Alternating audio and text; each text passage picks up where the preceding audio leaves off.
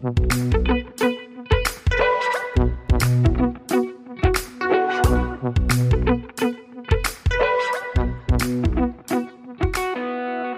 und herzlich willkommen zur zweiten Sonderfolge, die wir nennen Außer der Reihe, also Außer der Reihe Teil 2. Ähm, heute mit einem Podcast-Kollegen Philipp Janssen, also dessen Gespräch wir euch gleich präsentieren wollen. Ähm, ja, und Rebecca sitzt mir wieder gegenüber. Hallo Stefan. Ähm, das Gespräch, was wir heute präsentieren möchten, ist bisher unser längstes, was man ja auch schon an der, ja, an der bloßen Länge der Folge erkennen kann. Und man kann uns wohl, ja, eigentlich als so richtige Podcast-Aufnahme bezeichnen, zumindest bezüglich der, eben der Länge und der Atmosphäre, also weil wir sehr ja, lockerflockig daherreden. Und es sind, wie wir gelernt haben, zwei Faktoren, ähm, die typisch für viele andere Podcasts sind. Ähm, ja, was denkst du darüber, Rebecca? Ich fand grundsätzlich einfach ganz spannend, dass wir jetzt so eine Art Metafolge gemacht haben dass wir einfach übers Podcasten sprechen konnten. Ähm, und das ist so ein bisschen niedlich, weil wir sind ja noch ein bisschen unerfahren und haben quasi jetzt so vier Folgen gemacht und Philipp hat ja schon 31 Folgen aufgenommen und das war einfach ganz interessant, sich da mal auszutauschen. Das denke ich auch. Ähm, ja, wir haben gemerkt, dass wir bei so einer langen Aufnahme auch ähm, ja, Fehler gemacht haben und ähm, ein paar Ungereimtheiten entstanden sind, die wir jetzt eigentlich gar nicht so, ja, jetzt noch ausbügeln konnten im Nachhinein. Ähm, zum Beispiel haben wir vor der Folge, also als das Mikro noch aus war, mit Philipp darüber geredet, dass er Vater ist. Und es kommt in der Folge auch am Rande mal vor. Ähm, aber ja, man könnte sich auch fragen, wo auf einmal das Kind herkommt. Aber wie gesagt, das ist dann so Wissen, was wir quasi vor der Folge uns angeeignet haben. Ne, das ja, ihr werdet, ihr werdet auch schon durchsteigen und verstehen, dass äh, Philipp eben Vater ist. Und ich hatte auch so einen Moment, in dem ich versucht habe zu erklären, weil wir so ein paar äh, Fragen bekommen haben, was ich eigentlich mache, weil ja doch ähm, Stefan viel die Interviews geführt hat und was meine Rolle ist. Und da hatte ich irgendwie angesetzt, das zu erklären, dass ich ja so ein bisschen die Wissenschaftskommunikation mache und deswegen mich auch viel um die Kontakte kümmere ähm, und eben um das Ganze drumherum und so weiter. Wenn ihr schon mal bei unserem Twitter vorbeigeschaut habt, dann äh, seht ihr da auch Fotos von uns und ich habe da auch so Kopfhörer um. Also da sieht man auch so ein bisschen, ich sitze ein bisschen hinter dem Bildschirm Bildschirm, hinter den Kulissen. Äh, wir haben jetzt aber auch uns entschieden, dass wir das nochmal so ein bisschen deutlicher klären. Und ich habe das aber nur ganz kurz angesprochen in der Folge und wollte da eigentlich noch ähm, weiter drauf eingehen und habe dann aber irgendwie einfach weitergeredet und Philipp schon irgendwas gefragt. Also genau, solche kleinen äh, Ungereimtheiten passieren dann schneller mal. Mhm. Ja, aber ich denke, das beim Hören stößt, stößt das nicht besonders unangenehm auf und es sind nur Sachen, die wir nochmal loswerden wollten jetzt. Ähm, ich habe mir die Folge natürlich nochmal angehört, bevor wir sie jetzt äh, online gestellt haben oder online stellen. Ähm, und mir ist da aufgefallen, dass ich auch irgendwie, ja, dass ich so ein, etwas sag, gesagt habe, was ich eigentlich gar nicht so meinte, nämlich, dass Podcasts natürlich nicht eigentlich Teil von Social Media sind. So, also Social Media ist für mich eben sowas wie ja Facebook, Twitter, Instagram ähm, und das Feedback läuft viel über solche Kanäle. Aber ob man eben so einen Podcast als Social Media bezeichnen würde, das weiß ich eben nicht und ich, ich würde es eigentlich nicht nochmal so machen, aber da kann man mhm. sicherlich auch in, in, der, in der nächsten Sonderfolge nochmal drüber diskutieren. Wie gesagt, findet ihr uns bisher ähm, bei Twitter und wir arbeiten immer noch ähm, ja, an unserem iTunes-Zugang, dass man äh, uns eben auch bei iTunes hören kann. Und da kann man, glaube ich, auch besser Kommentare abgeben. Also nochmal die, ja, die Bitte oder wir freuen uns immer noch über die Rückmeldung, die auch immer mehr wird. Und genau, also bitte lasst sie nicht abebben und erzählt äh, den Podcast auch gerne äh, weiter. Genau. Und vielen Dank schon mal für alles, was ihr uns dazu schon mal äh, mitgeteilt habt. Äh, und was ich eben schon mal gesagt habe, wir sind eben noch ein bisschen unerfahren und noch ein bisschen klein. Ähm, und woran man das auch gemerkt hat, dass in dem Gespräch äh, wir auch nichts von der Subscribe wussten, also eine sehr große äh, Podcast-Convention. Entschuldigung. Ja, aber im Grunde sehe ich das auch als Vorteil, dass wir quasi jetzt so von klein auf anfangen ähm, denn so kann man sich vielleicht freimachen von gewissen Normen und Konventionen. Denn ich glaube, also was wir ganz am Anfang erklärt haben in Folge 0, dass wir ähm, versuchen, das zu machen, worauf wir Lust haben, das können wir auch bestätigen. Also bisher macht es uns noch sehr viel Spaß und ja, wir merken auch, dass wir immer besser werden und lernen. Ich hoffe, äh, dass, dass wir nicht nur denken, dass wir besser werden, sondern dass ihr das auch denkt, also dass es auch euch Spaß macht zuzuhören. Ähm, genau, ich hoffe, das bleibt so. Und in dem Sinne wünsche ich euch schon mal viel Spaß bei der heutigen Folge. Viel Spaß beim Hören. Willkommen zum heutigen Gespräch, das dieses Mal unter besonderen Bedingungen stattfindet. Erstens sitzen wir heute zu dritt vor zwei Mikros, da uns die Bestellung vom dritten Mikro noch nicht erreicht hat, aber es kommt hoffentlich bald. Unser Gast heute ist Philipp Jansen, der aus Berlin zu uns gekommen ist und den Geschichtspodcast Anno. betreibt. Hallo Philipp. Hallo. Und natürlich ist Rebecca heute auch wieder mit dabei, der ich gerade mal das Mikro rüberschiebe. Hallo Rebecca. Hallo. Die zweite Besonderheit der heutigen Folge ist, dass wir nicht über ein wissenschaftliches Thema sprechen, sondern über das wissenschaftliche Podcasten. Das erklärt auch, warum Philipp hier sitzt, der ja eben auch einen Wissenschaftspodcast betreibt. Und die dritte Besonderheit des heutigen Gesprächs ist eigentlich eine Einschränkung. Ich bin nämlich erst vor drei Tagen aus Chicago wiedergekommen und bin noch etwas gejetlaggt, also eigentlich extrem gejetlaggt. Ich merke gerade, oder habe vorhin gemerkt, vor dem Gespräch, wie es bergab gegangen ist. Jetzt geht's natürlich wieder, aber falls ich während der Folge erschöpft auf den Tisch knalle, also ihr so ein Geräusch hört, dann würde ich euch bitten, die heutige Aufnahme ohne mich zu Ende zu führen. Und vielleicht könnt ihr dann nachher das Licht ausmachen und äh, mich zudecken. Naja, bevor ich jetzt weiter so äh, quatschig dahin brabbel, fangen wir mal an. Philipp, hallo, du hast in Bochum und Berlin Geschichte studiert und deine beiden Abschlussarbeiten, also den Bachelor und den Master, hast du über die DDR geschrieben. Was waren das denn genau für Themen und warum hast du sie dir ausgesucht? Ui, also ähm, ich habe die Bachelorarbeit über die Stadtsicherheit gemacht und da ging es so ein bisschen darum zu gucken, ähm, wie hat die in der Frühzeit der DDR gearbeitet. Also es ging von der Staatsgründung bis zum Mauerbau, ähm, auch mit der Zäsur des ähm, Aufstandes 1953 ähm, und einfach dazu gucken, hat die Stadtsicherheit, war sie Schild und Schwert der Partei oder ähm, hatte sie die Sachen eher nicht so auf dem Schirm? Das fand ich ganz interessant. Es war mehr oder weniger aus einem Seminar rausgeboren, dass ich das Thema MFS ganz spannend fand und hatte dann einen ganz guten Prof, der mir, mich dann bestätigt hatte und mir Tipps noch gegeben hat, wie man das Ganze machen kann. Ähm, und da haben wir uns darauf geeinigt, dass wir das halt so zuschneiden, wie wir es zugeschnitten haben. Die Masterarbeit habe ich über staatliche Umweltpolitik in der DDR in den, in den 80er Jahren gemacht ähm, und mich da, um es noch ein bisschen nerdiger zu machen, ähm, mit Luftreinhaltung beschäftigt. Also ähm, ist so Stichwort saurer Regen, Schwefeldioxid, also letzten Endes so die Themen, die in abgewandelter Form auch heute wieder aktuell sind, waren es damals Ende der 80er Jahre, beziehungsweise in den 80er Jahren in der DDR auch schon. Und ja, da ging es dann so ein bisschen darum, sich anzugucken, wie hat der staatliche Akteur gewirkt, gearbeitet, was für Ideen hatte der, was für Konzepte hatte er, ähm, so ein bisschen eben um die Disbalance, die ich halt herausgelesen habe zu den Umweltbewegungen, da ein bisschen zu korrigieren. Mhm. Das heißt, das Interesse hat sich da bei dir im Studium entwickelt. Für was jetzt? Für die DDR, für diese Forschungsthemen. Ja, total. Das war der Grund, auch warum ich überhaupt nach Berlin gegangen bin. Also ich hatte ähm, überlegt, dass, hm, also ich hatte in Bochum gibt's das Deutschlandinstitut, das sehr bekannt ist, äh, was so deutsch, deutsche ähm, Forschung bis 89 äh, betrifft. Und da hatte ich einige Sachen mir angehört, auch ange, angelesen. Und darüber bin ich dann auch zu dem Thema gekommen, äh, der Bachelorarbeit, und dachte dann so, das Thema finde ich cool, also das finde ich einfach spannend. Das ist irgendwie nah, aber auch irgendwie fremd kulturell, sozial, ähm, geschichtlich, wie auch immer. Und hatte mir dann überlegt, okay, den Master gerne mit Schwerpunkt DDR-Geschichte zu machen. Hatte mir da drei Universitäten im, in Ostdeutschland ausgesucht und bin dann letzten Endes in Berlin gelandet.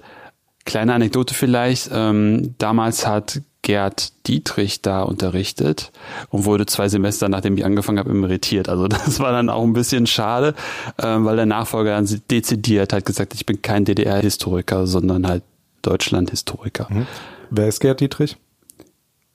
Ein Historiker. Ja, aber mir musst du das nicht sagen, sondern unseren Zuhörerinnen und Zuhörern. Ach so, ähm, eigentlich, der hat ähm, sehr viel zur Kulturgeschichte der DDR gearbeitet und hat jetzt jüngst so ein dreibändiges äh, Monumentalbuch rausgegeben, was so wirklich von Anfang bis Ende die, die Kulturgeschichte der DDR abklappert. Und das war auch letzten Endes das, worüber, womit er sich die ganze Zeit beschäftigt, auch als ich bei ihm studiert habe. Und das fand ich halt so spannend, immer die Zäsuren, wie dann mit Kultur umgegangen wird, wie sie sich in welchen Facetten bricht, ähm, wie die reguliert werden, wie die dereguliert werden.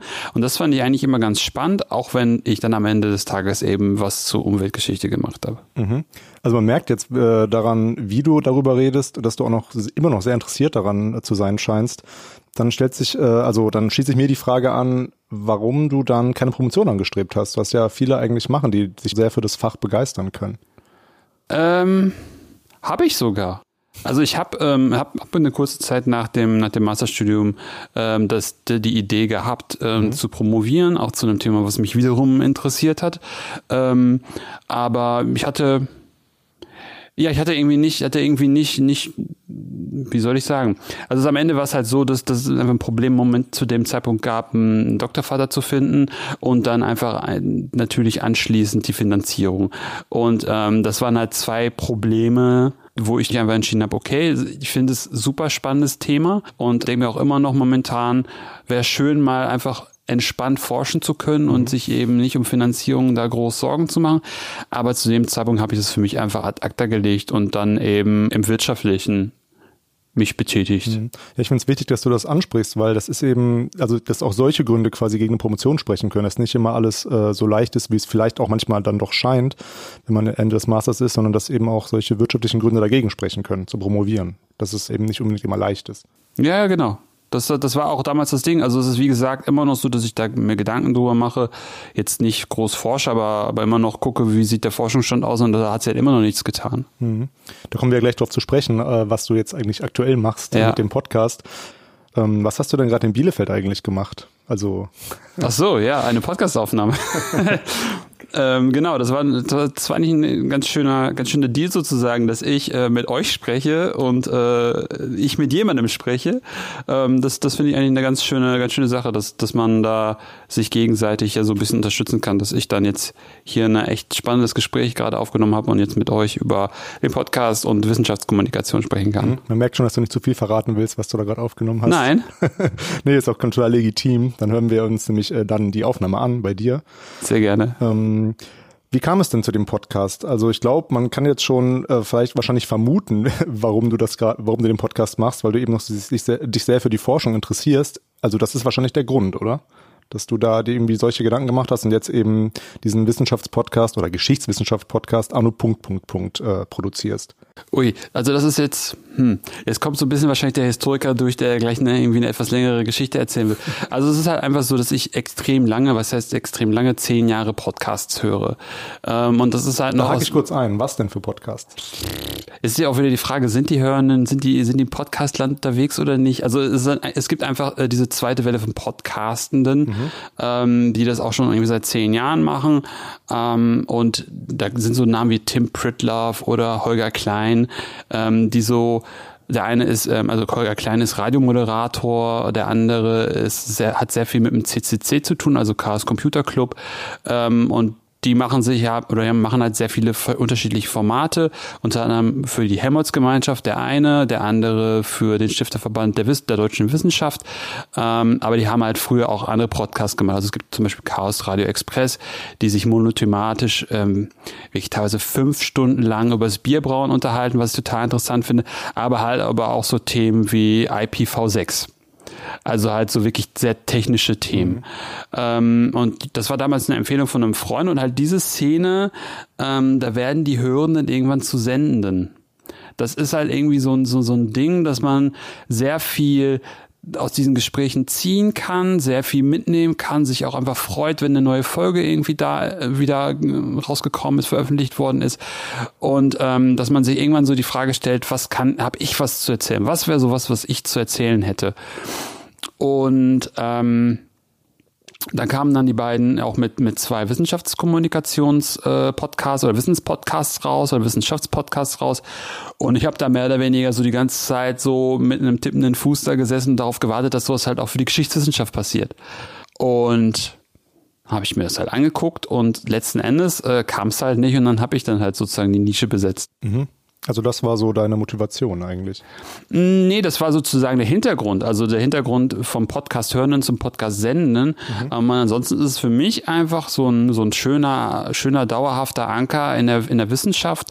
Ähm, einerseits in Themen, in zu denen ich halt studiert und gearbeitet habe, ähm, in, den, in den Qualifikationsarbeiten, aber darüber hinaus auch einfach Felder sind, mit denen ich mich halt eher stiefmütterlich auseinandergesetzt habe, wie zum Beispiel Mittelalter oder Antike. Also ich bin halt eher so der Mensch, der in der Zeitgeschichte ähm, da ist. merkt man halt auch an den Themen, die jetzt halt gerade im ersten Jahr erschienen sind. Ähm, aber ich finde halt alle anderen Themen, gerade Mittelalter, finde ich halt immer wieder sehr, sehr spannend, weil ähm, vieles, was wir im Jetzt haben, Familienstrukturen zum Beispiel, die heutigen Familienstrukturen kommen aus dem Spätmittelalter. Oder auch so Aussagen wie Kind und Kegel ist auch was aus dem Spätmittelalter. Also sind halt einfach immer wieder so, so äh, Anknüpfungspunkte aus dem Jetzt, die sich halt, die halt aus dem Mittelalter kommen. Und das finde ich halt total spannend. Deswegen versuche ich da halt momentan noch ein bisschen mehr zu machen und nicht nur zeitgeschichtlich. Mhm. Im Mittelalter kenne ich mich nicht so gut aus, aber das ist vielleicht auch ein Grund, dann eben da sich mal mit zu beschäftigen und da mal reinzuhören, wahrscheinlich ja. auch. Ähm, interessant, dass du gesagt vom, ähm, vom Hörenden zum Sendenden, das habe ich noch nicht so gehört, ist mir auch gar nicht so bewusst geworden. Das heißt, Rebecca und ich sind jetzt eigentlich auch von Hörenden zu Sendenden geworden, vielleicht. Also Rebecca, hast du vorher viel Podcast gehört? Ähm, ganz unterschiedlich. Also ich habe vor allem häufig punktuell Podcasts gehört, also dass ich irgendwie mir gedacht habe, ach, ich würde gerne mal was zu einem bestimmten Thema gerade hören, es passt gerade und wie wahrscheinlich viele Menschen, wenn man gerade putzt irgendwo hinfährt. Mhm. Ich kenne viele Leute, die ganz viel beim ähm, Pendeln mhm. hören. Ich fahre leider sehr viel Fahrrad und das ist zu gefährlich. Ne? Auf dem Fahrrad sollte man wirklich keine Podcasts hören. Ähm, deswegen fehlt mir manchmal tatsächlich ein bisschen ähm, die Zeit und der Raum, das mhm. so richtig konsequent zu verfolgen. Aber mhm. genau, also gerne punktuell, wenn ich irgendwie, ich habe neulich auch zu irgendwie so abgefahrenen Medientheorien mal wieder mir was angehört ähm, und habe einfach gedacht, es ist irgendwie ganz witzig, dass man sich mal so ein bisschen ähm, bilden kann. Also von daher, ja, nicht so konsequent wie du wahrscheinlich, aber auch immer wieder und punktuell und mit Interesse. Na, das ist leider bei mir halt auch eingeschlafen. Also äh, gerade jetzt mit der, mit, mit momentan, mit Kind und, und, und Jobs hier und Podcast da, ist es leider wirklich so, dass dadurch, dass man nicht, nicht mehr so viel pendelt wie früher, dass man da eben äh, weniger hört. Und das ist halt auch so, selbst bei einer Hausarbeit, das machen wir halt alles bei uns zusammen und von daher ist da auch immer das Kind dabei und da müssen wir dann halt dafür ein Ohr haben und haben leider kein, kein Ohr mehr für Podcast. Aber ja, früher war es halt wirklich so, jede, also es gibt Leute, die auch sagen, äh, zum Müll wegbringen, runter haben sie äh, Podcast auf die Ohren gemacht. Das habe ich auch gemacht, zum Einkaufen, zum, zu, für alle Wege, ähm, aber ja, nur solange man halt alleine war. Ja jetzt ist es halt nicht mehr so. Würdest du denn sagen, dass ähm, so ein Podcast auch irgendwie die Lektüre von, ja, von Zeitungen oder von auch wissenschaftlichen Texten ersetzen kann?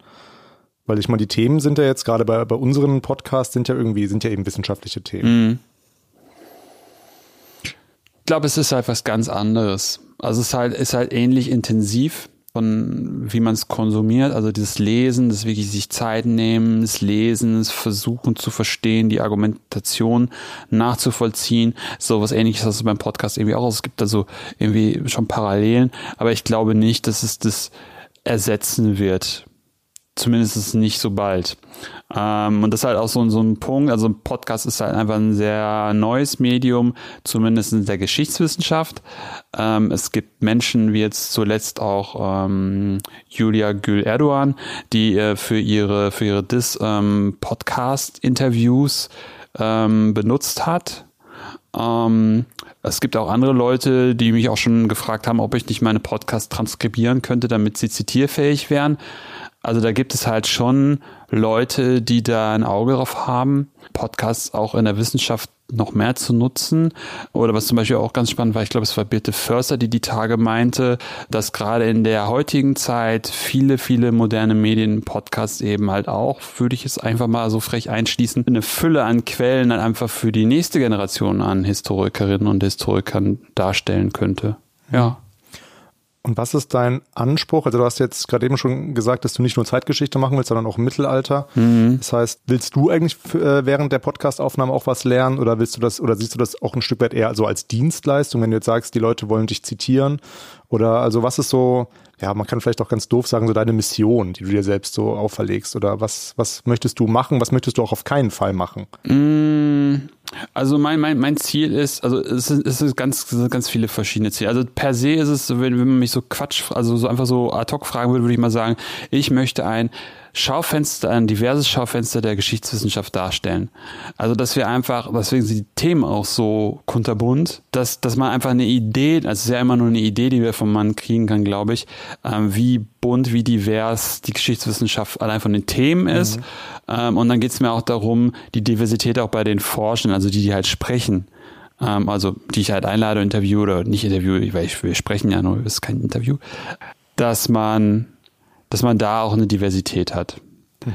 Was ich halt anfangs gemacht habe, dass ich eigentlich gesagt habe, dass ich äh, vor allem den Mittelbau in den Fokus nehmen wollen würde, war mir persönlich einfach ein, ein, eine Herzensangelegenheit, weil ich einfach festgestellt habe, dass ähm, zum Beispiel in Dokumentationen, die so am sichtbarsten ja sind, sehr viele bekannte Professoren da sind oder, oder, oder auftreten können, die auch einfach sehr gutes Netzwerk haben, was so Zeitungsbeiträge betrifft, da sehr unterwegs sind, aber das halt auch gerade ähm, von Doktoranden, Postdocs und auch Habilitanten, ähm, die vielleicht nicht so im Fokus der Öffentlichkeit stehen, die halt sehr spannende Themen machen.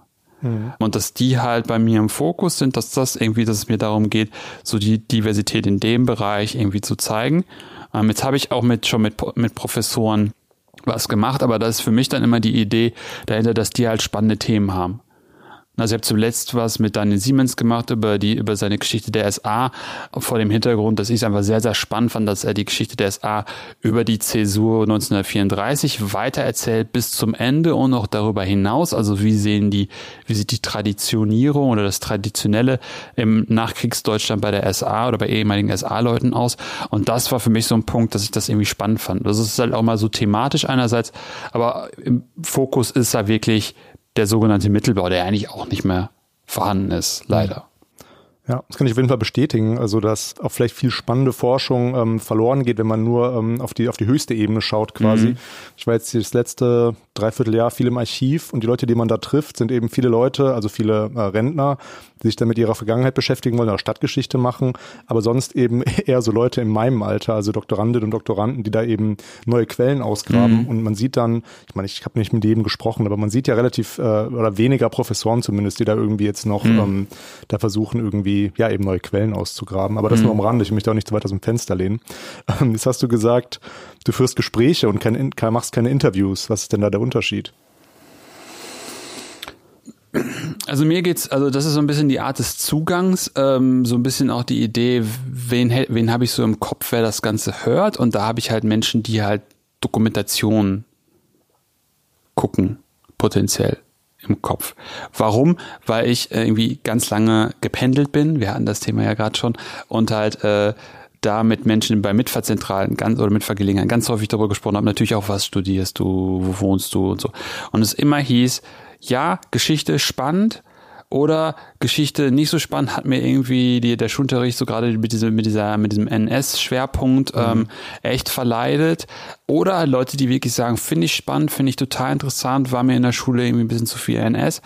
Und das ist so diese, diese ganze Genese. Also das ist halt wirklich nicht, nicht nur eine, so ein, eine, eine Idee, die da so reinspielt, also ein Faden, der so das, das den den, das dicke Seil irgendwie bindet, sondern sind da verschiedene Ideen, die ich da reinbringe.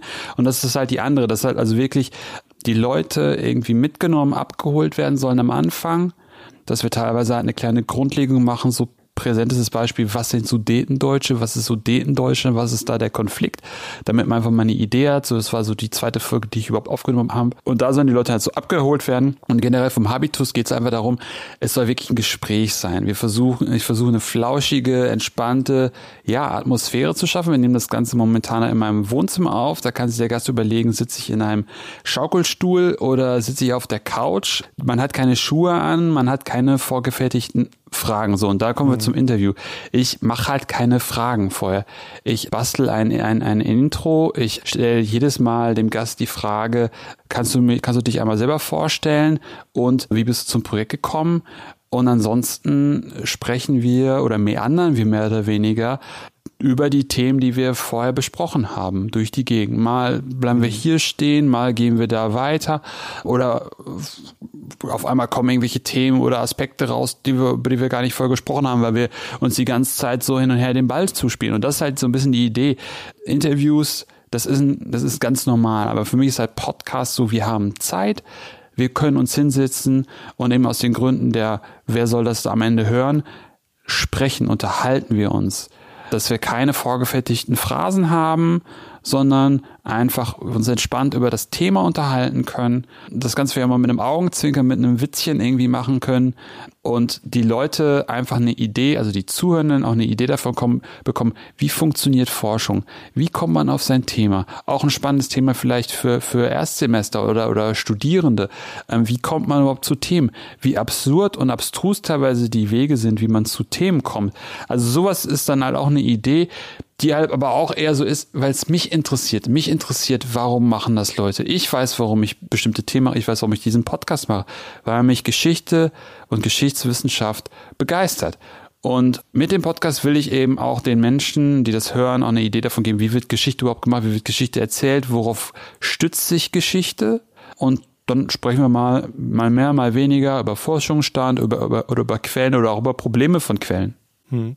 Ja, Rebecca und ich sitzen die ganze Zeit und nicken, weil wir, glaube ich, auch ein paar Parallelen zu uns erkennen. Du hast gesagt, du zeichnest, du schreibst ja gar nichts vorher auf, also schreibst keine Fragen auf, formulierst gar nichts vorher. Also klar, du wirst dich ein bisschen einlesen in, in die Themen dann. Genau. Ähm, wir machen das quasi ähnlich. Also wir schreiben uns eben schon so eine Art Leitfaden auf, versuchen es zumindest, mal gucken, manchmal klappt es gut, manchmal nicht und versuchen es dann auch an die Gesprächspartnerinnen und Partner weiterzuleiten. Das klappt ja auch manchmal nicht, wenn wir mal die Mails vergessen. Aber wir haben schon so Fragen und wir merken dann eigentlich immer während des Gesprächs, dass es interessanter ist, das ein bisschen freier zu mhm. halten.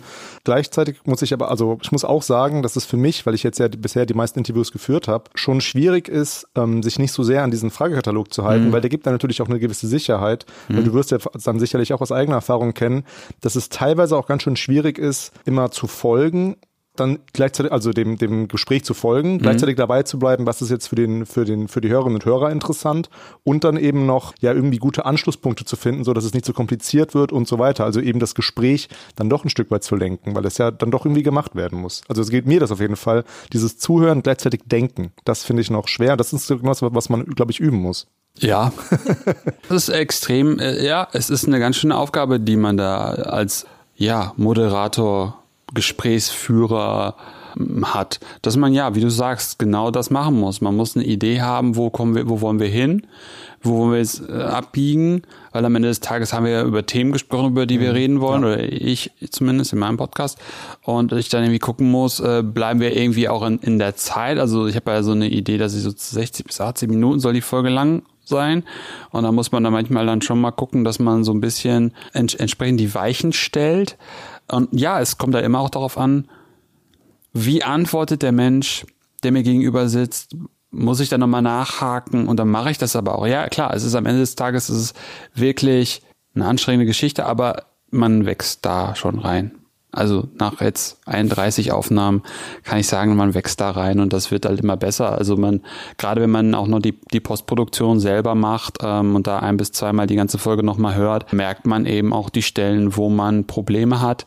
Und wie jetzt gerade zum Beispiel macht dann lieber eine Pause als ein ähm, mhm. was passiert, ja, passiert ja, aber trotzdem ich. halt immer noch. Ja, ähm, jetzt leite ich mal ganz geschickt zu Rebecca rüber. Ähm, mhm. Das mit dem Mikro ist ja gerade wirklich ein bisschen unpraktisch, aber auch ganz witzig eigentlich, das immer so rüber zu, zu, ähm, zu werfen. ähm, du hast jetzt zwei Sachen angesprochen, wo ich eben dann auch Rebecca quasi angucken könnte, nämlich äh, vorhin schon Wissenschaftskommunikation, das ist ja Rebeccas äh, Job, kriegst ja Geld für. und ähm, ja die Auswahl von Gesprächspartnern und Postproduktion. Mhm. Und ähm, wir wurden halt äh, schon angesprochen darauf, ähm, was Rebecca eigentlich macht, weil ja, weil man meistens ja irgendwie mich hört und Rebecca, klar, Rebecca äh, spricht auch manchmal äh, mit, mit beim Intro oder wir sprechen miteinander und so ein Podcast ist eben auch ein Gemeinschafts-, also für uns irgendwie so ein Projekt, wo nicht nur eine Person natürlich dran wirkt. Äh, und ich glaube, da kann man sich auch ganz gut drüber unterhalten, also wie du das machst und wie mhm. wir das machen. Und das gebe ich mal weiter an Rebecca, weil das eben, ja, weil das eben so eher in Rebeccas ähm, Aufgabenbereich fällt, sage ich mal, ganz vorsichtig. Ja, vielen Dank für, den, für das rübergeslidete Mikro. Genau, und so ein bisschen die Frage nochmal, was ich dabei eigentlich mache, wenn wir eben im Intro eben gemeinsam sprechen und dann Stefan aber zurzeit eben die Interviews, äh, die Interviews, die Gespräche mhm. äh, vor allem führt. Das haben wir uns einfach mal am Anfang so überlegt, ähm, dass das so ein bisschen unsere Aufgabenverteilung ist, weil ich hier eben die Wissenschaftskommunikation mache und mich eben vor allem auch eben solchen Ideen und Formaten auseinandersetze, ganz viel mit der Kommunikation mache, die Gespräche ähm, Anleihereform. Wir machen halt ganz viel gemeinsam, also dass wir uns auch Fragen überlegen, dass wir vor allem gemeinsam brainstormen. Also das würde mich mhm. auch mal interessieren. Wir haben natürlich so ein bisschen den Vorteil, dass wir irgendwie zu zweit sind mhm. und das auch total hilfreich ist, wenn wir eine Idee haben und sagen, mhm. ach, wir hätten jetzt irgendwie gerne mal jemanden aus den Medienwissenschaften und dann kennen wir vielleicht beide verschiedene Leute und wissen so ein bisschen, ah, die Person könnte eine ganz äh, gute Gesprächspartnerin sein oder so. Mhm. Und das finde ich eigentlich ganz spannend, weil du bist, also ich meine, du hast ja bestimmt auch Leute, mit denen du dich austauschen kannst, aber es ist halt schon so dein Ding und dein Baby, wo du dich irgendwie drum kümmern musst. Also nicht nur das echte Baby, sondern das Podcast-Baby. Beides ja. Ähm, genau. Ähm, ja, und dann ist man ja schon so ein bisschen auf sich auch gestellt, um man hat nicht so wirklich so einen Kollegen, Kollegin, der jetzt sagen kann, ja, das ist, glaube ich, eine gute Idee oder nicht. Also ich finde das ganz hilfreich, muss ich sagen. Doch, hatte ich schon. Also ich habe halt einfach, ähm, kenne natürlich auch viele Leute, die, die danach auch in der Wissenschaft geblieben sind. Also das erste Jahr war kann man ja, Spoiler Alert, ruhig sagen, also es waren halt viele Leute, die ich halt kannte. Mhm. Das waren halt Leute, die ich, die aus meinem, aus meinem Netzwerk mehr oder weniger von der Uni irgendwie kamen. Aber de facto die ganzen Ideen, wie das Format jetzt ist, das habe ich mir alles selber überlegt klar habe ich mich da auch relativ, jetzt nicht schamlos, aber habe mich natürlich auch einfach mal, mal, mal umgehört im wahrsten Sinne des Wortes, was, was machen andere Wissenschaftspodcasts, wie funktioniert das und habe mich dann letzten Endes halt für die, für den Weg entschieden, wie ich das mache ähm, und finde das, finde das so ganz gut. Ja klar, äh, für mich war zum Beispiel so ein, so ein, so ein Thema äh, das Logo-Design. Da habe ich dann schon Hilfe von meiner Frau gekriegt Ah, die sich mit Grafik auskennt. Nö, das habe ich auch selbst selber gemacht. Also es ist alles, ah, es ist, also der ganze Podcast äh, von Logo, Intro, Website, ähm, Hosting, Social Media Kram, das mache ich schon alles selber. Aber beim Logo hat sie mir halt schon geholfen, das Ganze, dem Ganzen eine Form zu geben. Also immer wieder so lange Fotoreihen äh, auf WhatsApp gekriegt und wie findest du das und wie findest du jenes, um dann irgendwie auf die Form zu kommen, die ich halt habe. Also auch da war sie eher so Sparringspartner, ich derjenige aber mit einer, mit einer Idee, was ich irgendwie haben wollte. Und ansonsten zu den Gästen, das ist halt alles, was mich interessiert, ehrlich gesagt. Also dem Koch muss irgendwie auch das Essen schmecken und das ist halt in dem Fall auch so, weil es halt, ich glaube, so, eine, so, so, so, so, ein, so ein Hobby oder so auch so, so ein Podcast trägt sich halt auch nur, wenn den Leuten, die das machen, das Spaß macht. Und mir macht es halt Spaß, wenn ich mir meine Themen mehr oder weniger frei aussuchen kann. Ich bin ein bisschen eingeschränkt, weil ich ja dieses, dieses Witz, diesen witzigen Selbstservice habe, dass ich meine Gäste frage, ob sie eine Gastempfehlung für mich haben. Also ich habe jetzt 31 Folgen aufgenommen, noch nicht alle veröffentlicht, aber ich habe halt 31 Paar Ohren, die mir halt Menschen empfehlen, die sie spannend finden die wahrscheinlich häufig dann nah an deren Bereichen dran sind oder nicht, nicht unbedingt. So? Also ich ja sag teilweise sage ich den Menschen aus, es muss halt dezidiert nicht aus eurem Feld sein. Ja. Und mal ist es das, mal aber auch nicht. Und aber jetzt gerade wenn ich jetzt mit Mittelalterkolleginnen und Kollegen spreche, ist es ja ganz gut, weil das halt nicht mein, da habe ich niemanden an der Hand. Und da ist es halt einfach ganz gut und, und auch irgendwie witzig, wenn man dann von der einen Gastempfehlung zur nächsten und so weiter und so fort kommt. Spannend. Ja, genau, in diese Richtung wäre es auch so ein bisschen gegangen. Also suchst du das eigentlich eher so nach Themen aus oder schon nach so Gesamtpaket? Also man hat vielleicht auch eine bestimmte Wissenschaftlerin oder einen Wissenschaftler im Kopf ähm, und findet aber gleichzeitig das Thema auch spannend. Also das ist ja auch immer so ein bisschen die Frage, wie man da so als Gesamtpersönlichkeit anspricht. Äh, ich würde da noch einschieben, in Bezug auf Personenauswahl, ob denn auch Sachen wie, ja, diese Person kann gar nicht gut sprechen. Und das weißt du schon vorher. Ob du die Person dann trotzdem einladen würdest, würde ich noch kurz einhaken. Jetzt muss ich das Mikro wieder rüber schieben. Mm, ich mache es wirklich, kann ich ja einfach so auch so ehrlich sagen, ich mache es wirklich nach Interesse. Ich bin nicht, ich bin relativ leicht zu begeistern. Ähm, deswegen finde ich eigentlich relativ schnell spannende, spannende Themen. Manche Themen gibt halt auch Themen, wo ich sage, das interessiert mich jetzt einfach nicht so. Es ist relativ rar. Ansonsten geht es mir aber wirklich darum, ich kann ja nur das lesen, was die Leute auf ihrer Website stehen haben, beziehungsweise auf der Website des Instituts. Teilweise ist es nur ein Satz, nämlich der Titel des Projekts, der vielleicht in der Zwischenzeit auch fünfmal geändert hat. Vielleicht aber ist oder so da gibt's dann halt auch mal so ein Vorgespräch und da äh, entscheidet sich das dann. Aber ich bin da jetzt auch, ja, ich bin da nicht so eng. Es geht mir halt ums Thema, wirklich ums Thema. Und nachdem das erste Jahr halt sehr zeitgeschichtslastig war, ähm, mir das halt auch aufgefallen, dass das vor allem in der Zeitgeschichte auch viel NS war ähm, und ich halt dieses diverse persönlich haben will, aber das auch so eine Mission halt für mich ist, dass das halt auch ein bisschen in die Breite geht thematisch, habe ich da halt einfach ein bisschen mehr so geguckt, ähm, und auch das Glück gehabt, einfach wirklich gute Gastempfehlungen auch zu bekommen, die dann eben auch in die Richtung gehen. Und dann vielleicht auch schon ein bisschen mitreflektiert haben, ob das vielleicht Leute sind, die das auch irgendwie machen wollen würden. Nicht unbedingt. Also es ist beides. Es ist mal wirklich kalt, dass der Mensch gar nichts wusste davon.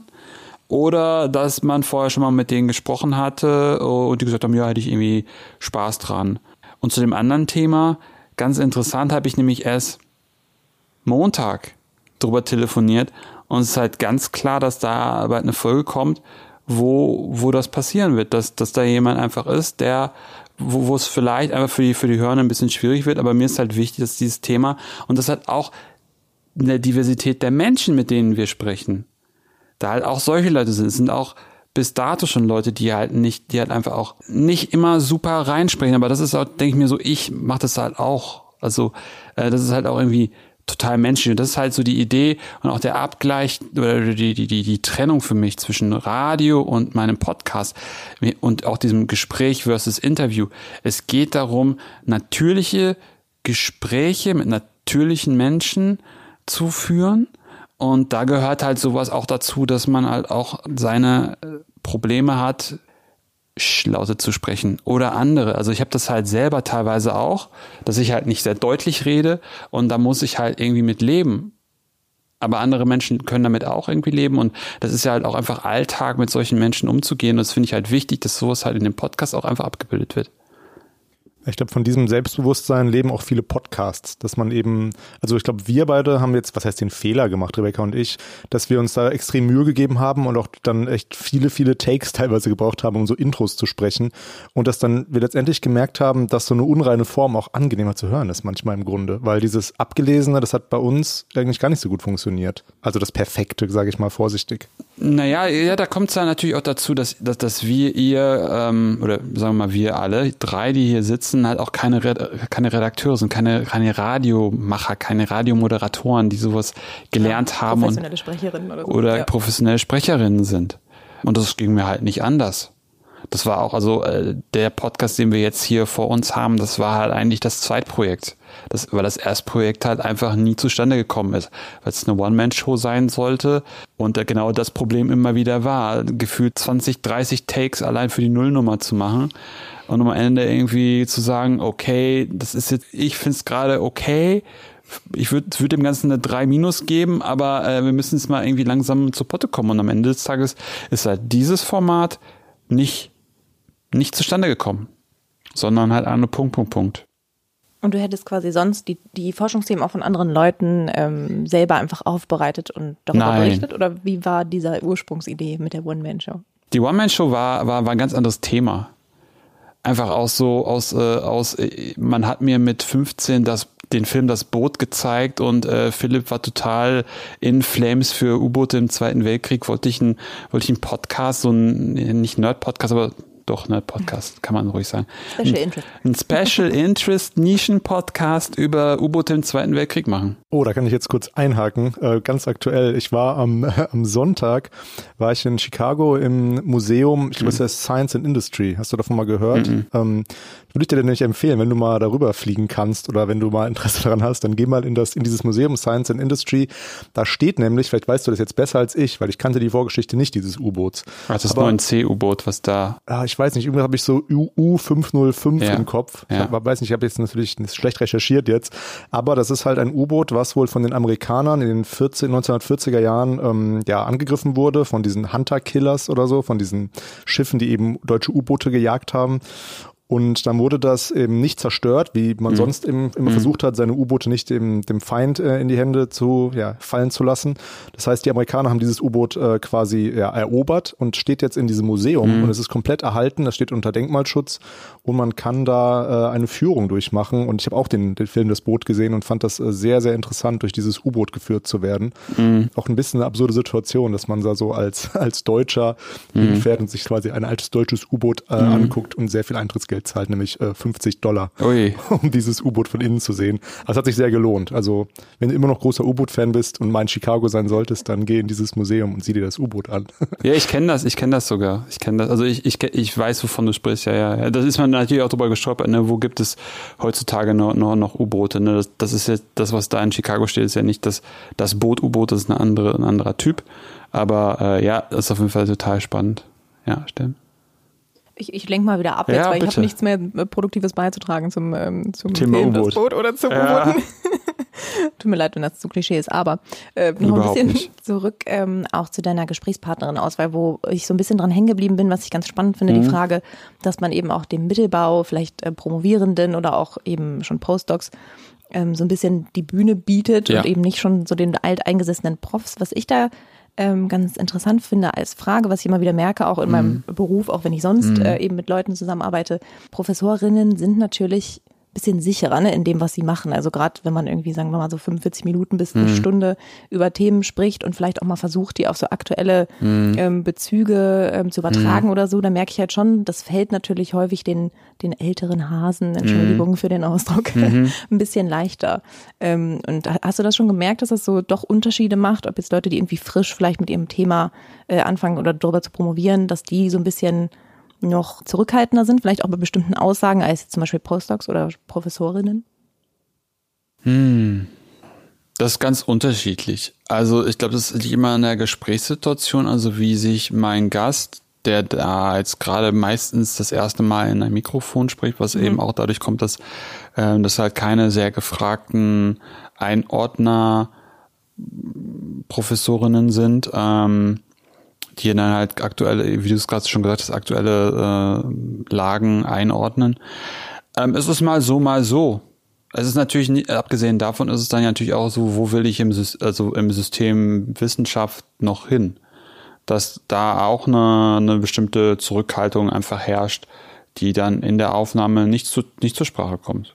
Und ansonsten ist es halt, witzigerweise, ich dachte, du wolltest dann eher in die Richtung hingehen, wie ist es für die, für die, für diese jungen Forschenden und nicht sehr medienaffinen Menschen aufzunehmen, eigentlich deutlich immer positiv. Also die einzige Aufgabe, die ich für die, für die Gäste sehe, ist, äh, sich zu entspannen.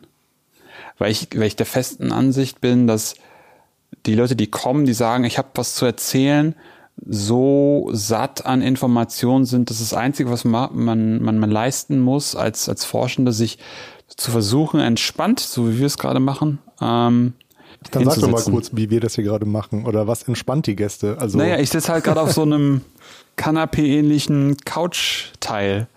Ähm, und das ist halt, ist halt einfach sehr entspannt.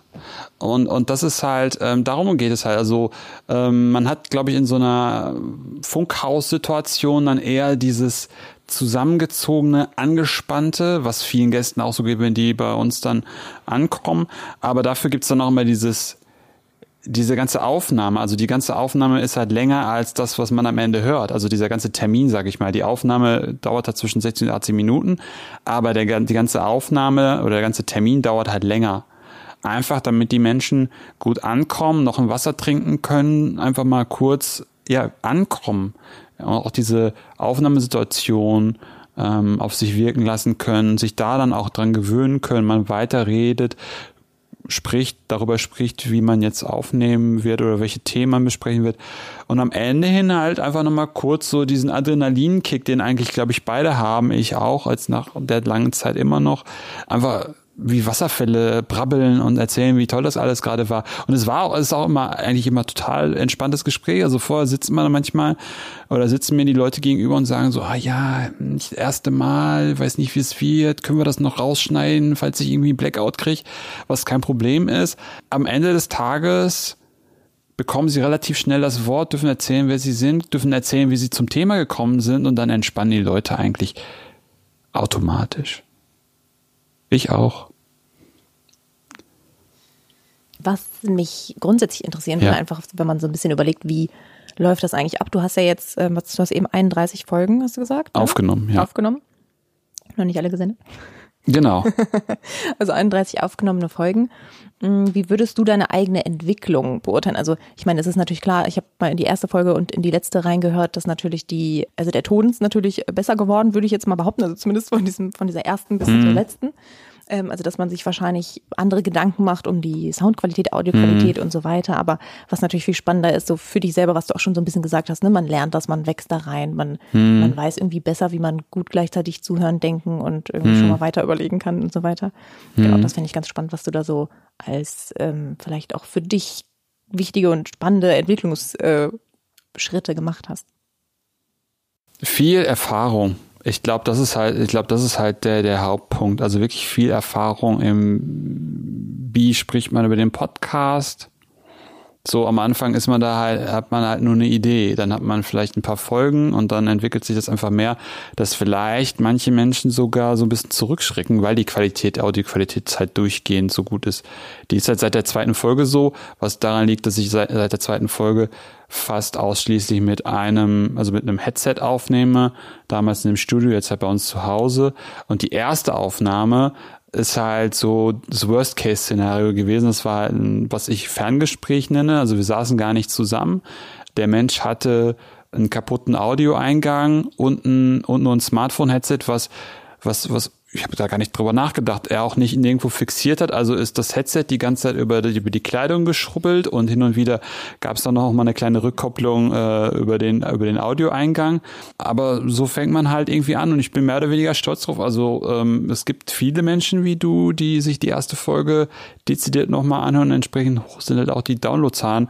Aber ähm, ja, Erfahrung. Ich glaube Erfahrung in allen Bereichen in der Postproduktion, in der Vorbereitung, in der Aufnahme, in wie leite ich Gespräche, wie gehe ich auf Menschen zu, äh, wie gehe ich mit, beim Zahnarzt würde man es Angstpatienten nennen, um also einfach mit Menschen, die, die total Lust hätten, mit mir zu sprechen, aber vielleicht die Aufnahmesituation unangenehm finden könnten und ein bisschen Sorge haben, Panik irgendwie zu kriegen oder, oder Blackout zu kriegen.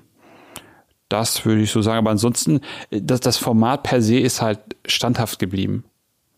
Was für einen Stellenwert hat denn Feedback für dich? Also wir haben jetzt über die erste Folge, mhm. das sind jetzt 31 Folgen äh, in mhm. Zeit. Wie viele Jahre machst du das jetzt schon? Seit letztem Jahr Januar. Ah, okay. Das ist ja einiges dann an, an Folgen hast du dann rausgehauen. Und was hat Feedback für dich für einen Stellenwert?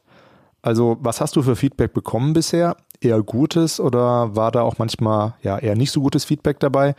Denn ich glaube, ähm, ja, für uns beide, also für Rebecca und mich, ist das Feedback jetzt gerade für unsere Anfangszeit äh, extrem hilfreich. Und ja, wir würden wissen, gern wissen, wie es dir da so äh, erging und wie es dir jetzt auch immer noch damit geht. Also das Problem einfach bei Podcast, wenn man sie über diese sogenannten Podcatcher, also die Apps, diese Podcast-Apps, wenn man die nutzt, ist der Rückkopplungsweg Kommentare zu geben eher schwierig. Einige Podcaster sind jetzt darauf hingekommen, E-Mail, also ähm, Telefonnummern zur Verfügung zu stellen und Leute auf ABs quatschen zu lassen oder halt Sprachnachrichten weil eben die Problematik ist, dass es über diese Apps eher schwierig ist. Ne? Man muss dann, man müsste das stationär hören, müsste dann ad hoc dann Laptop auf, Computer an oder und dann auf die Seite gehen und da Feedback geben. Ich mache es, ich sende das, also ich verteile den Podcast einfach auf sehr vielen Kanälen. Hab meine Frau zum Beispiel hat ganz lange, äh, hört immer wieder da rein und, und gibt mir Feedback, wie der Flow ist. Also die, die ist so thematisch als auch vom Podcast jetzt nicht so angetan, aber sie hört einfach, sie hört einfach dass sich das an, um mir ein Feedback zu geben, wie der Flow zwischen mir und dem Gast irgendwie ist. Das ist für mich ganz gute Resonanz, um einfach ein Feedback, also um einfach so, eine, so einen, so einen Sparring-Partner zu haben, was die Aufnahme betrifft, weil eben das ja plain eigentlich rausgeht, ohne groß bearbeitet zu werden. Ansonsten ist das, ist es halt positiv das, das Feedback. Das, das freut mich natürlich auch, ähm, aber hilft dann einem nicht unbedingt immer so besser zu werden. Und da bin ich ganz froh darüber, dass ich halt äh, Familie und Freunde habe, die teilweise halt sehr kritisch sind und die man halt wirklich kriegen muss. Also wenn ich dann so ein Ferngespräch mache, äh, der Mensch, der nur ein Smartphone-Headset hat und damit aufnimmt und die hoch, ne, die Mittel, ne, die Tieftöne komplett weg sind und ein Mensch einfach da ist, der Probleme mit den Ohren und sagt, ich konnte mir das nicht anhören, weil das einfach viel zu schrill war, dann weiß ich einfach, dass ich darauf achten muss, dass dass ich die Qualität irgendwie oben halte. Aber manchmal geht es halt einfach nicht, ne? weil wie gesagt, es ist ein, Pod, der Podcast ist ein Freizeit, ein Hobbyprojekt. Auch wenn ich es gerne machen würde, durch die Lande zu fahren äh, und mit den Leuten vis-à-vis -vis zu sprechen. Aber in manchen Fällen sitzen die Leute halt im Ausland, da geht das dann halt nicht so einfach. Von daher, es ist halt, alle Podcaster sagen, es wäre super wichtig, es ist super wichtig und es ist halt meistens auch super wertschätzend, was da kommt. Außer man macht halt wirklich sehr große Podcasts, da hat man natürlich auch negative Stimmen dann dabei, wenn man sich dann ein bisschen wandelt. Aber wirklich so über Familien, Freunde, über Leute einfach, die ja, vielleicht auch aus der Wissenschaft kommen oder auch aus dem Journal, aus dem Medienbetrieb kommen, die haben einfach da gut Feedback geben. Und wenn man zum Beispiel über Inhalt oder halt auch über Technik, Audio Feedback haben will, gibt es halt auch eine super angenehme, offene Podcast, Podcaster-Szene, die sehr gerne äh, Sachen anhört, Probe hört, Feedback gibt, ganz viele Ideen hat und Vorschläge unterbreiten kann, wie man noch äh, an der Audioqualität beispielsweise schrauben kann, wie man die nochmal erklären kann, wie kann man noch besser schneiden, wie kann man das Ganze noch besser aufbereiten. Teilweise auch Social Media Expertinnen und Experten, die einem dann nochmal Tipps geben können, wie man das Ganze machen kann. Ansonsten Trial and Error. Also das ist ja das Tolle an der ganzen Geschichte, dass am Ende kein Chef vom Dienst oder Chefin vom Dienst den Podcast abnimmt, sondern dass man eigentlich machen kann, wie man lustig ist. Ja, Social Media steht ja so oft auch in der Kritik, ne, dass es da irgendwie oberflächlich zugeht, aber ich sehe es auch dann in dem Sinne eher als Chance, dass man eben ja, wie du gerade gesagt hast, dass man sich eben quasi äh, einen, ja, vielleicht ein Mikro, ein günstiges Mikro kaufen kann. Unsere waren relativ günstig, glaube ich. Und dann eben mit relativ guter Qualität aufnehmen kann. Und das äh, macht ja auch Spaß. Und das kann eben ein gutes Hobby sein, wo man eben äh, ja, interessante Sachen verbreiten kann. Aber nochmal zurück zum Feedback. Mhm. Ähm, ich habe jetzt schon rausgehört, dass äh, es dann dir selber auch viel um so diese Audioqualität geht mhm. und dass du dann ja auch gerade schon gesagt hast, dass das auch andere anderen aufgefallen ist. Was würdest du denn sagen? Also wie kritisierst du dich denn selber? Findest du Gespräche nicht auch manchmal ja zu lang oder dann doch zu dröge? Und klar, das ist dann eben deine Aufgabe, das Gespräch wieder ein bisschen aufzufangen, aber ja, das ist dann vielleicht so die Frage nach den guten und schlechten Folgen, die du, ich muss jetzt, muss jetzt ja keine konkret nennen, aber ähm, was ist da mal, was, wo würdest du sagen, das war jetzt eher nicht so toll? Also es gibt einfach, es gibt, es, es passiert dann natürlich dann trotzdem mm, auch ganz natürlich, dass einfach manche Gespräche besser laufen, manche Gespräche einfach nicht so gut laufen. Ne? Also mal äh, hast du, habe ich super gute Gespräche geführt mit Leuten, die ich ganz knapp nur kenne, äh, mal halt auch mit denen ich, die ich super gut kenne. Da merkt man das dann halt auch irgendwie, dass wir einander auch gut kennen, dass wir uns gut die Bälle zuspielen können. Aber das hat man auch mit Leuten, die man nicht kennt. Also es ist halt immer die Frage, wie, wie, wie entspannt ist der Mensch und wie ist der halt drauf? Und es ist halt auch vorgekommen, dass, dass der, dass das einfach situativ der Mensch sich nicht entspannen konnte. Dann leidet natürlich irgendwie die Podcast-Folge drunter. Und ähm, das ist dann irgendwie schade, schade für alle, aber man kann dann irgendwie nur das Beste irgendwie draus machen. Und am Ende des Tages äh, fehlt es eigentlich nie an Feuer. Nie. Ernsthaft, fehlt nie daran, dass die Leute nicht begeistern, begeisternd, begeisternd von ihren, von ihren Themen sprechen können. Und das ist halt genau der Punkt, warum ich diese Art von Podcast mache. Also Podcasts über Paper gibt es mehrere. Und dann gibt's ja teilweise auch diesen, diesen amerikanischen, ich weiß gar nicht, wie der heißt, Military Books heißt der, glaube ich, ähm, wo man über, wo, wo ist ein amerikanischer Podcast, wo man dezidiert über das gerade erschienene Buch spricht und das Ding ist auch riesengroß. Die Tonqualität ist der Tod, also es ist wirklich ganz, ganz schlimm. Telefongespräche äh, im Audio ist ganz furchtbar für die Ohren. Aber äh, das gibt's halt irgendwie schon, aber das gab's halt im Deutschsprachigen nicht. Und die Idee ist halt wirklich, die Forschenden zu Wort kommen zu lassen. Und die brennen eigentlich immer für ihr Thema. Hoffentlich. Also bis dato. Ich finde das ganz beruhigend, äh, auch für, für ja, das Zeitalter, das kennt man ja, wird immer wieder erwähnt, ne? Fake News und man hat irgendwie mhm. Misstrauen in die Wissenschaftlerinnen und Wissenschaftler. Und für mich ist es immer ein total gutes Zeichen, wenn ich noch das Gefühl habe, die machen das jetzt nicht alles nur strategisch oder mhm. bauen sich das so und so auf, sondern haben wirklich noch diese Begeisterung für ihre Themen. Also ich finde es irgendwie immer ganz erfrischend. Äh, hast du denn grundsätzlich das Gefühl, ich weiß nicht, wie gut du das ähm, so differenzieren kannst mit dem Feedback oder wie genau man jetzt auch weiß, wenn jemand was schreibt, wer mhm. das jetzt genau ist. Mhm. Würdest du denn sagen, irgendwas funktioniert besser bei NichtwissenschaftlerInnen oder bei Wissenschaftlerinnen, also jetzt von, den, von der Zuhörerinnenschaft? Also, ähm, dass bei bestimmten Leuten Themen vielleicht besser ankommen oder eine bestimmte Art, irgendwie das Gespräch zu führen? Oder wie gesagt, kann man das überhaupt so auseinanderdröseln? Hm. Also ich finde immer noch, also ich finde, dass das ähm, jetzt gerade diese ganzen neuen Masterstudiengänge, Digital Humanitarians oder Public History, bringen Leute hervor, die neben wissenschaftlichem Arbeiten auch ähm, auch, auch eine, eine, eine gute, ein gutes Händchen dafür haben, Themen darzustellen, zu präsentieren auf verschiedenen Möglichkeiten oder auf verschiedenen Arten und Weisen.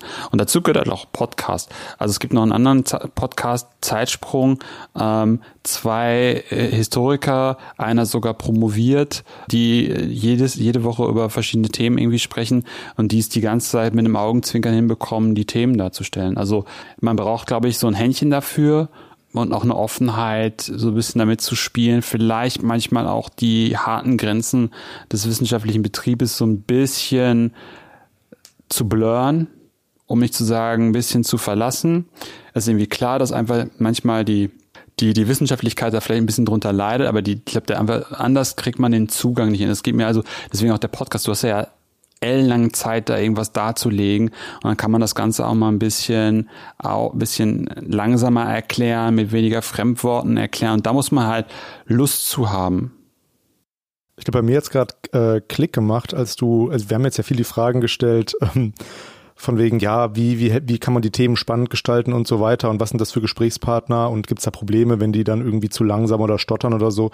Und ich glaube, als du gerade gesagt hast, ähm, man brennt ja immer für seine Forschung, hat's also da ist es mir total eingeleuchtet, weil ich habe damals meine Masterarbeit über Neoliberalismus geschrieben, also ich mache jetzt seit ein paar Jahren Wirtschaftsgeschichte, mhm. fand es total spannend, also ich meine, wie kann man was Spannenderes machen, als Kapitalismus und Neoliberalismus mhm. irgendwie so zu untersuchen und dann Leute, also hier in der Uni waren dann auch so, ja, boah, ja, Wirtschaftsgeschichte, es ist eigentlich nicht so meins. Und ich habe halt, ich konnte mir jetzt gar nicht vorstellen, wie man das nicht interessant finden kann. Mhm. Und dann äh, ist mein äh, jetziger Betreuer an mich herangetreten und meinte, ob ich was zu ähm, Immobilienbewertung machen will. Mhm. Ich habe ihn angeguckt und meinte so, ah, ja, also promovieren habe ich sehr große, sehr, sehr große Lust zu, aber puh, das, das Thema.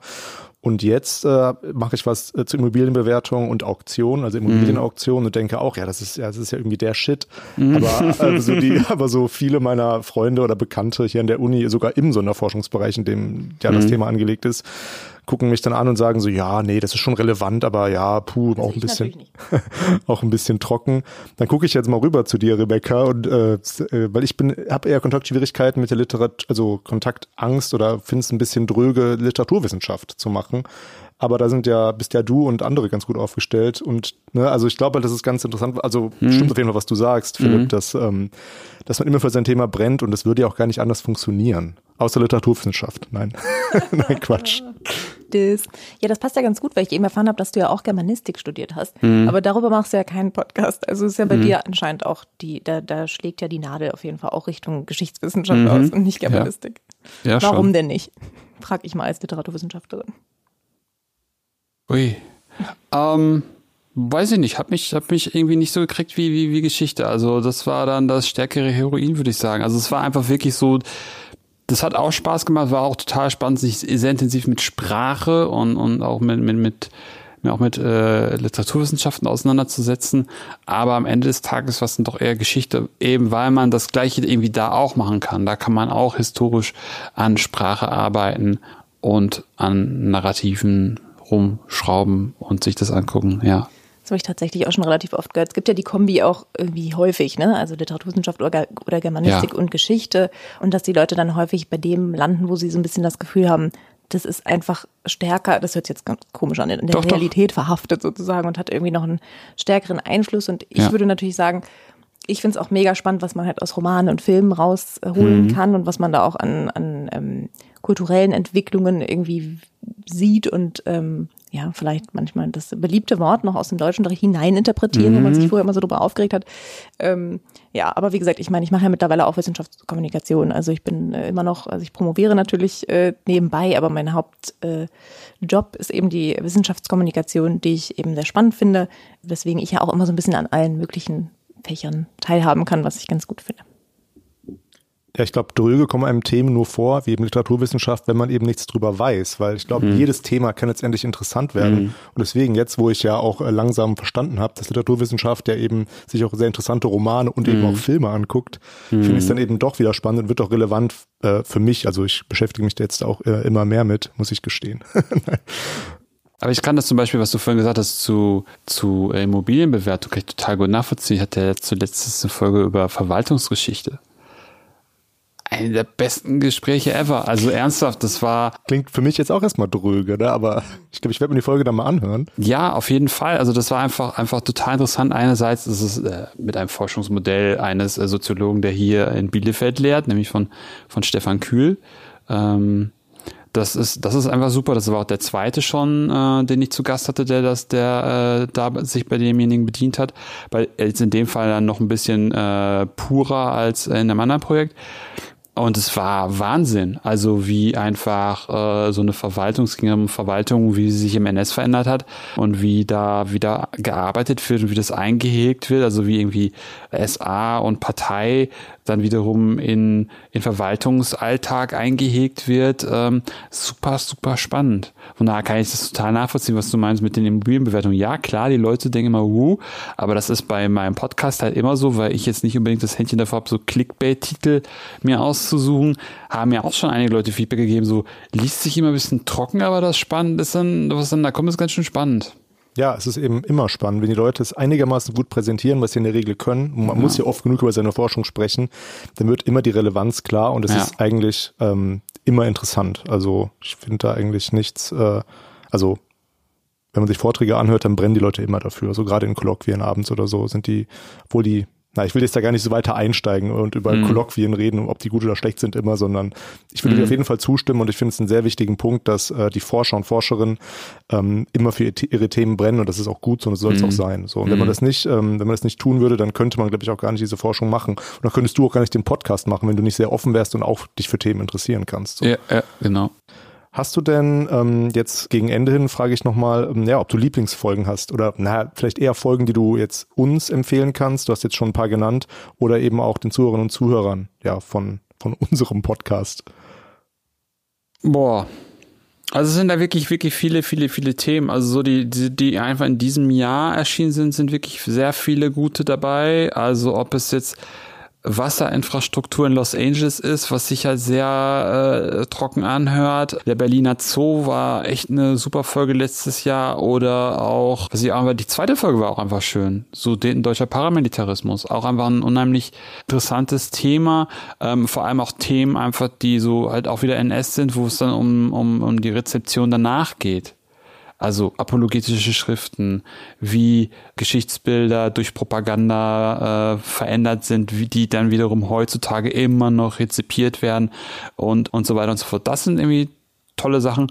Ich würde es eher so machen, auf den Podcast gehen, auf Episoden gehen und einfach einmal durchscrollen und sich das anhören oder reinhören, wo man wo man Lust drauf hat. Also das ist halt am Ende des Tages auch die Idee. Ich produziere mehr oder weniger lustig vor mich hin und lerne ganz viel und, und, und führe interessante Gespräche. Und die Hörenden, die können dann einfach sich aussuchen, wozu sie Lust haben. Ich habe auch zum Beispiel was über Robbenjagd gemacht. Fanden jetzt viele Leute nicht so spannend und haben auch, glaube ich, einfach, weil, weil Robbenjagd sie irgendwie abstößt. Aber es ist halt auch ein sehr interessantes Gespräch, wie Mode sich rückwirkt auf wir brauchen dafür Pelze beispielsweise und wie sich das dann niederschlägt, wo diese Pelze herkommen. Und ich, ich bin halt so ein Mensch, der halt gerne hinschaut und dann schaue ich auch in solche Felder hin, um, um, um, um, um, um, um des Pudels Kern sozusagen zu erfahren, weil das ist halt auch so ein Ding, was mich interessiert. Woher kommt das? Wie, wie, wie, wie setzt sich das zusammen? Ähm, was steckt dahinter? Und deswegen meine Empfehlung einfach einmal durchscrollen und gucken, was einen interessiert. Das habe ich gemacht und ich bin natürlich sofort an der Heavy Metal Folge, äh, Folge 25 hängen mhm. geblieben, die ich mir sehr gerne angehört habe, weil ich auch mal äh, in einem ja, in einem Seminar habe ich mal ein Referat gehalten über politischen Metal und das ist immer so, das scheint immer so wie so fremd, also wie so zwei ähm, dichotome Begriffe, mhm. Politik und Metal und äh, also ich muss, will jetzt auch nicht drauf einsteigen. Äh, mhm. ich, also kann ich natürlich direkt auch nicht wieder, hier, nicht an dieser Stelle. Kann ich natürlich direkt total ins Thema einsteigen. Für mich hat eben äh, diese gerade diese 80er Jahre frühe äh, extremen Metal-Szene auch viel mit Politik zu tun. Ja. Und genau das kam in dem Interview ja auch ganz gut rüber, dass es eben mhm. durchaus politisch ist und ähm, ja da eben auch Parallelen zur Subkultur und zum Punk gezogen werden. Fand ich eine sehr gute Folge, würde mhm. ich jetzt äh, natürlich sofort weiterempfehlen. Und die Robbenfolge, die würde mich auch eher nicht äh, abschrecken, sondern auch, ich finde es auch sehr interessant. Also das ist, äh, ist wirklich spannend, mit was für Themen man sich beschäftigt beschäftigen kann und ja, was da eben für Vorlieben zu, zutage kommt. Was natürlich auch damit verbunden ist, dass man sich immer nur die Sachen anhört, die man direkt interessant findet, was man nicht sollte, weil man sollte immer offen sein für alle möglichen Themen, um eben auch neu seinen Horizont zu erweitern.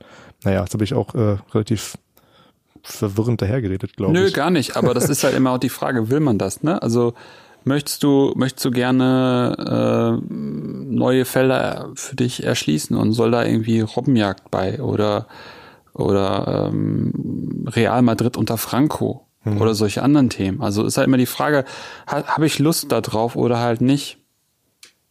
Hast du denn einen Tipp für uns? Weil wir sind ja quasi ja, wir sind ja ein Wissenschaftspodcast, machen nicht nur Geschichtswissenschaft, mhm. auch wenn es jetzt natürlich auch viel ist, weil ich da ja auch aktiv ja. bin in der, in der Fakultät. Also werden wir immer wieder Geschichtswissenschaft auch machen, sicherlich, ja. auch Literaturwissenschaft.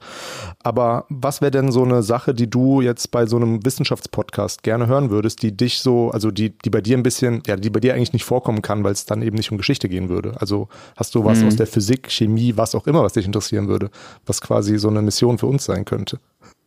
Ich glaube, ich fände es halt mal ganz interessant, wo ich jetzt die ganze, also er hatte selbst überlegt, ob ich das mache, mit Stefan Kümer zu sprechen, mal wirklich äh, sich entspannt, so wie wir es gerade machen, mal versuchen, ihn zu kriegen und, und, und ihn einzuladen und zu fragen, ob er mal einfach ganz entspannt mal erklären kann, was, worum es in seinem Buch äh, geht, um seine, in, in seiner Studie um, um die Organisation im NS das wäre, glaube ich, ein spannendes Thema. Ansonsten, ich bin für alles interessiert, also zu, zu kriegen. Ich habe bei, bei diesem ähm, Podcast vom, vom Stifterverband ist es so ähnlich bunt, wie es wahrscheinlich bei euch auch sein wird. Da ging es um Moore, um, um Entwicklungspsychologie, also alles Themen, die man, mhm. die man ja irgendwie im Alltag mehr oder weniger auffindet. Ne?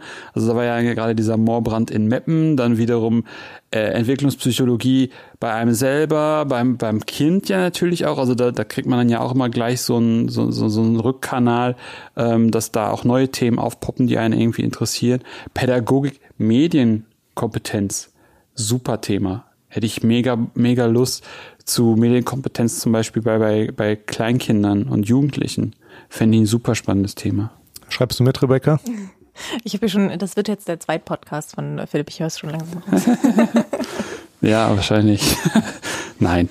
Ja, aber auf jeden Fall, also das ist ja so ein bisschen tatsächlich, also ich finde das auch stark gut, ähm, dass dein Fokus einfach dieser Geschichtswissenschaftsforschungspodcast ist, bin aber auch bei uns dann wiederum ganz froh, dass wir das eben tatsächlich auch einfach mal machen könnten mhm. Ähm, und so ein bisschen andere Sachen uns auch nochmal anhören, was natürlich auch immer schwierig ist, weil man selber natürlich, wenn man nicht in seinem eigenen Fach äh, unterwegs ist, natürlich die Gesprächsführung nochmal eine ganz, äh, ganz andere sein kann. Ne? Aber würde ich, würde ich, habe ich so ein bisschen ein Problem, nicht Problem, aber so ein bisschen auch nicht Bauchschmerzen. Aber ich würde sagen, nein, weil das Ding ist, du bist diejenige dann, die, die viele Fragen hat. Ja. Du kannst, Fragen. Ja, aber, aber warum, warum nicht? Also ich glaube einfach, wenn, wenn, wenn, ist mir die Frage, wer soll das Ganze hören? Wenn das Leute hören, die damit vorher noch nicht so viel zu tun haben, selbst wenn es erst die Zwei- oder Zweitsemesterstudenten sind oder auch, oder auch später, die sich nie mit dem Thema befasst haben. Wenn sie da einen Menschen haben, der einfach neugierig fragt und immer wieder nachfragt, nicht, wie heißt das Wort jetzt, sondern wirklich Zusammenhänge sich immer, sich erklären lässt, so dass man es wirklich am Ende versteht, ist es, glaube ich, das Beste, die beste Sache, die man irgendwie machen kann in, mit so einem Podcast und auch das Interessanteste, weil du stellst mehr oder weniger stellvertretend für die Hörenden die Fragen, die sie vielleicht selber haben und wo sie dann nicht das Gefühl haben, boah, das ist jetzt aber eine sehr dumme Frage, die du dir da gerade selber gestellt hast und die du nie bitte diesem Forschenden stellen möchtest, weil das ist das Dümmste, was du jemals fragen kannst. Wenn du das fragst, bist du so, es ist so peinlich. Und das ist das Ding, es ist nie peinlich. Es sind Fragen, die eine Berechtigung haben würde ich immer machen. Finde ich mhm. sogar cool. Ich finde manchmal, manchmal finde ich es eher, ein, eher spannend, äh, wenn es neue Themen sind, wo ich mir nicht überlegen muss, was wisst, weiß die Hörerschaft noch nicht, was ich aber schon viel tiefer weiß, sondern total unbelegt immer wieder nur zu fragen, okay, wie ist das jetzt gemeint? zusammenzufassen, sich sozusagen ein Kopfnicken des Gastes abzuholen, wenn man es richtig gemacht hat und dann weiterzugehen. Mal abgesehen davon, dass wir ja jetzt eigentlich auch schon potenziell einen neuen Gesprächspartner mhm. bei Auktion und Immobilienbewertung, ja. die ja jetzt auch spannend Auf jeden Fall. gefunden haben. Was wären denn so äh, Gesprächspartnerinnen, die du dir wünschen würdest? Also auch wenn es zum Beispiel ähm, utopisch sein könnte. Aber was wäre so, mit wem würdest du am allerliebsten mal über ein bestimmtes Thema sprechen? Ui. Person habe ich da nicht, habe ich da nicht äh, äh, im, im Sinn, sondern eher so Themen. Also ich würde halt gerne was über Antike und mehr über Mittelalter machen. Ja, dann ähm, danke ich für das Gespräch mit dir, Philipp. Es war sehr nett. Man sieht sich sicherlich nochmal, vielleicht auf irgendwelchen ganz wichtigen Podcasts, Conventions oder so, wenn es sowas gibt, keine Ahnung. Gibt ähm, es? Gibt es? Ja. Ja? Ja. Erzähl uns mehr. Die Subscribe zum Beispiel. Subscribe. Ja, oder halt auch auf dem Histocap. Ne? Also da da kann man, also da kann man ja auch einfach Barcamp-Sessions anbieten und dann können wir auch gerne über Podcasting reden. Mhm. Beziehungsweise wir reden mit anderen über Podcasting. Also das, da gibt es ja auch dieses ähm, Forum für Wissenschaftskommunikation. Wissenschaft im Dialog und die Veranstaltung, die die immer machen, genau, ist das Forum Wissenschaftskommunikation. Genau. Das ist halt auch so ein Ding, wo man halt super gut immer mal wieder die Werbetrommel äh, für den Podcast rühren kann. Mhm. Ja, Ansonsten ja, vielen Dank ja. für die Einladung. Eine Frage haben wir noch gleich. Ach so, ja. und zwar, ähm, wir fragen immer am Ende, was du zuletzt, also was unsere Gäste und jetzt du zuletzt gelesen hast. äh, ich lese gerade von Adam Toos äh, Ökonomie der Zerstörung. Mhm. Ein unheimlich komplexes Buch über Wirtschaftsgeschichte im NS. Ähm, aber sehr, sehr, sehr spannend, wie die Dinge eben wiederum des Pudels Kern, wie die Sachen zusammenhängen, wie das eine mit dem anderen interagiert, äh, wie, wie dann, wenn dann verschiedene Institutionen zusammenkommen, wie das Ganze dann nochmal viel komplexer wird. Und das ist das, was ich gerade irgendwie versuche, abends noch weiter zu lesen. Ich komme gerade nicht sehr weit. So nach vier Seiten fallen mir dann die Augen leider zu. Hat Adam Truth nicht auch äh, zuletzt Crashed geschrieben? Ist das der oder verwechsel ich den gerade? Ich glaube ja. Ja, das wollte ich mir nämlich mal äh, ja, reinziehen. Mach mal. Ja, also Adam Tooth kann man wahrscheinlich nur weiterempfehlen. Würde ich sagen, auf ja. jeden Fall. Ja, dann vielen Dank und gute Heimreise nach Berlin. Dankeschön. Ciao. Tschüss.